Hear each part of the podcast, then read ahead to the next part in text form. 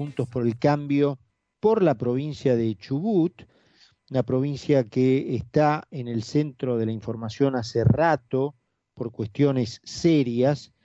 Eh, Ignacio, ¿cómo le va aquí en concepto Carlos Mira?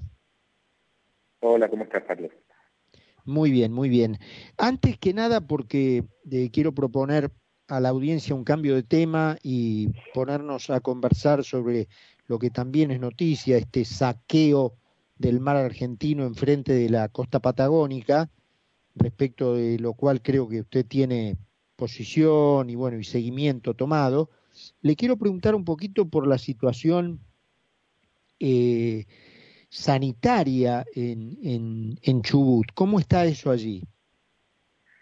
Mira, justamente la, situación sanitaria, la verdad que es de lo más preocupante dentro de una serie de problemas que son de público conocimiento, el, incumplimiento del gobierno en el pago de, los saberes a los docentes, a los trabajadores de la salud, incluso eh, los jubilados que aportaron toda su vida para tener una jubilación digna tampoco están cobrando en tiempo y forma.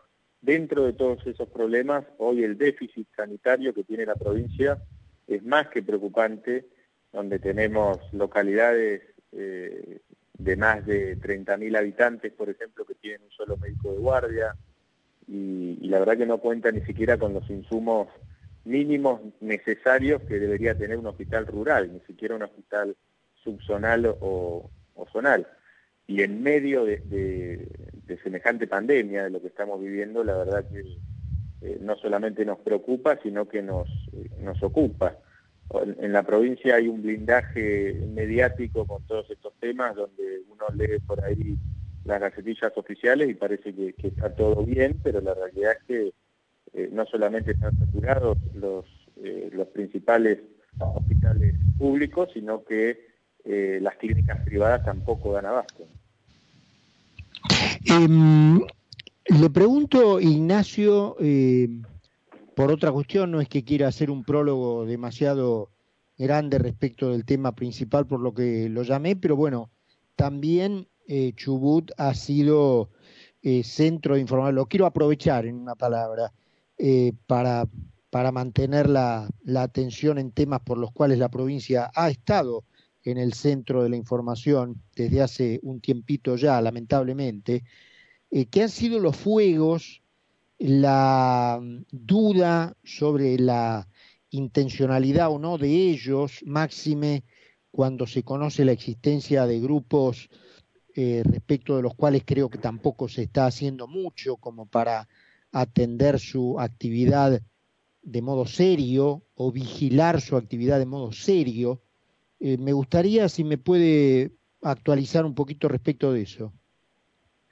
Sí, son temas distintos. Uno es justamente la escalada de, violencia con, la RAM, que es una agrupación pseudo eh, mapuche que bajo falsas banderas de, eh, de reivindicar a los pueblos originarios cometen delitos como por ejemplo la usurpación de tierras del Estado y también privada.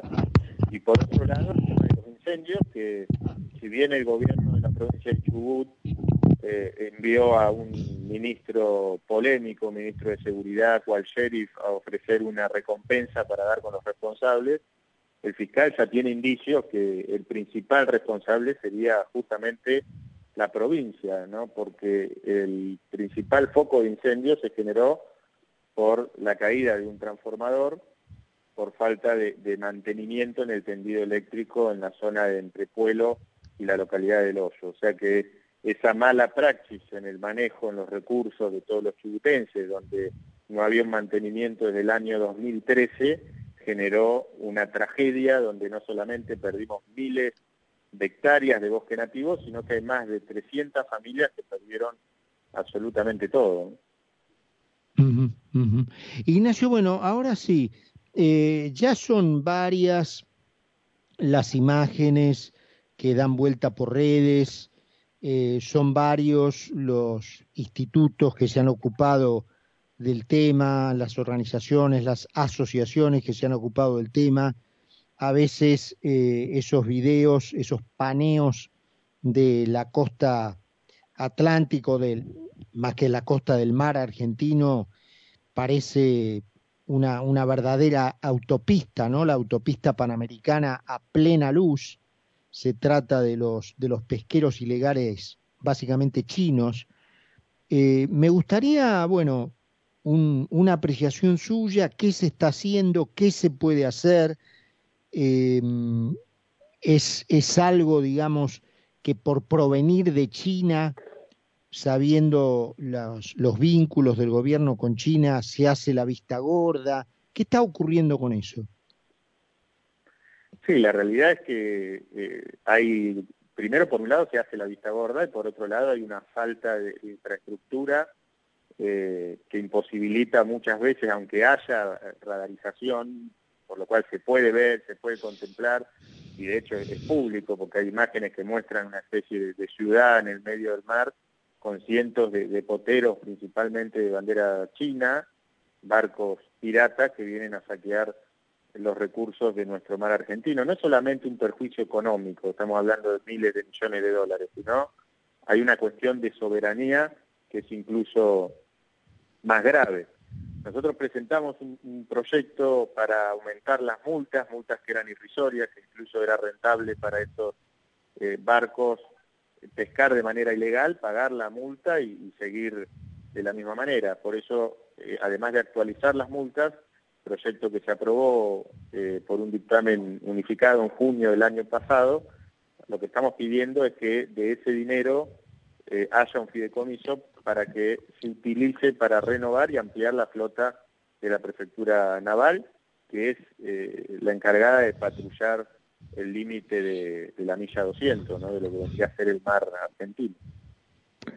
Ahora, Ignacio, eh, más allá de que obviamente para hacer mil kilómetros hay que hacer el primer metro y sería un buen comienzo este que usted explica, frente a la cantidad de barco, pero realmente es impresionante, eh, parecería que una flotilla de la prefectura es bastante escaso, ¿no? No tendría que, intervenir acá, pero claro, también eh, ya sabemos a dónde ha sido llevado el stock eh, en general militar y particularmente de la Armada de la Argentina, ¿no? Que hoy en día creo que no puede, no puede perseguir un chinchorro, ¿no? Este, uno frente a, los videos que ve, eh, en principio es como que sospecha que debería llegar allí una, digamos, alguna vigilancia de mayor envergadura, ¿no?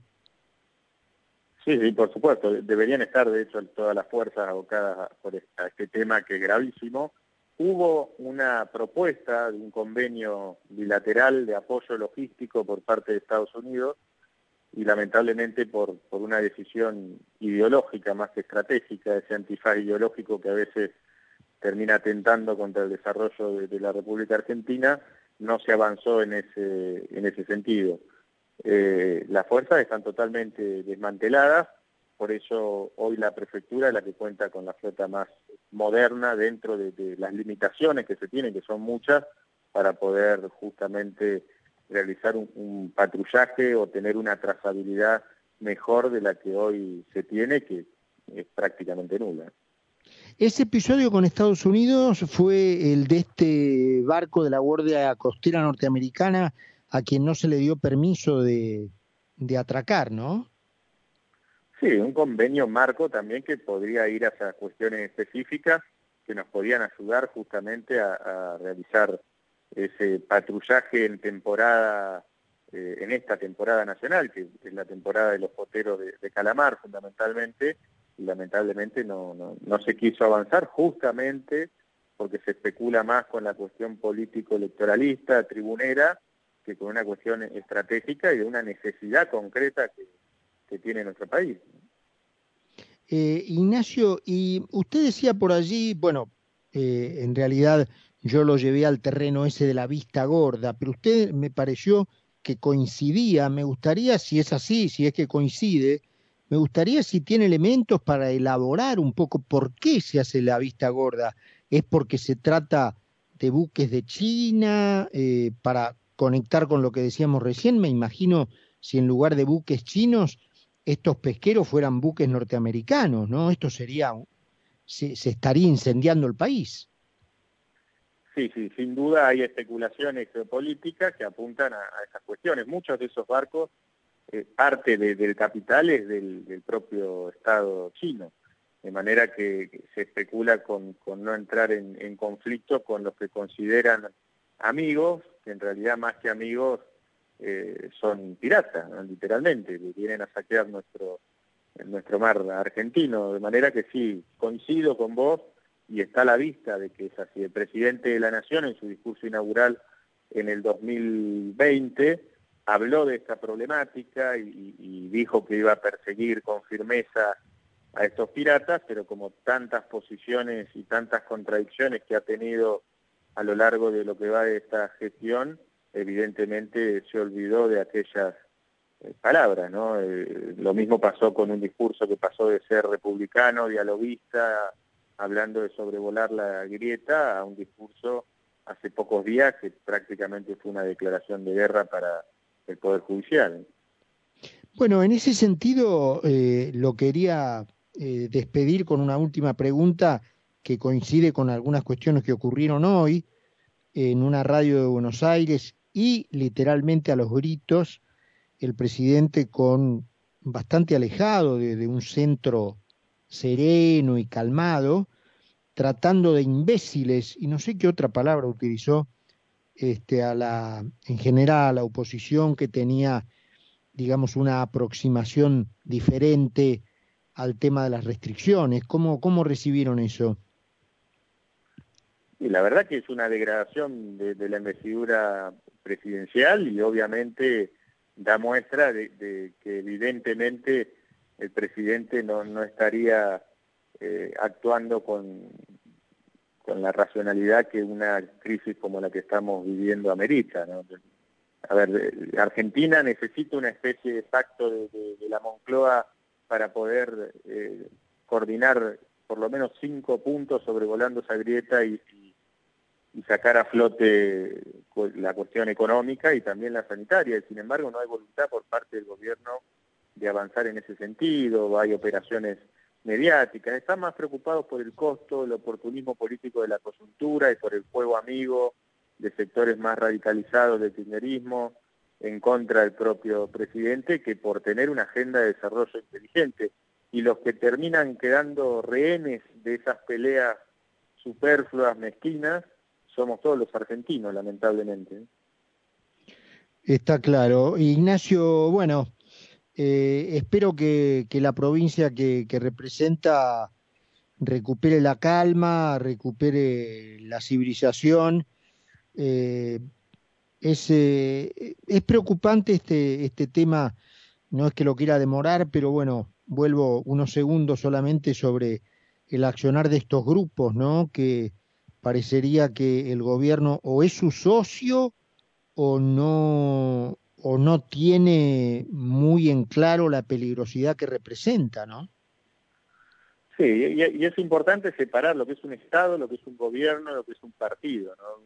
El Estado tiene que estar al servicio de todos los argentinos, no, no hay más argentinos que otros, eh, y no solamente eh, al servicio de los amigos del poder este parece ser un gobierno que gobierna para los amigos, para los que eh, dicen todo que sí, para los aplaudidores, para eh, los alcahuetes del oficialismo. Y lamentablemente hay, eh, hay una oposición que tiene voluntad de, dialogar y de, trabajar en conjunto en muchos temas que no, no, no hay voluntad política por parte del oficialismo de que así sea. Y lamentablemente termina pasando lo que lo que pasa, que la agenda es qué dirigente se peleó con quién o, algún exabrupto del presidente que tiene una imagen lamentablemente cada vez más eh, condicionada por, por otro sector del gobierno, más ligado a la cámpora y a la vicepresidente, en vez de pensar en lo importante, en lo que necesitamos todos los argentinos,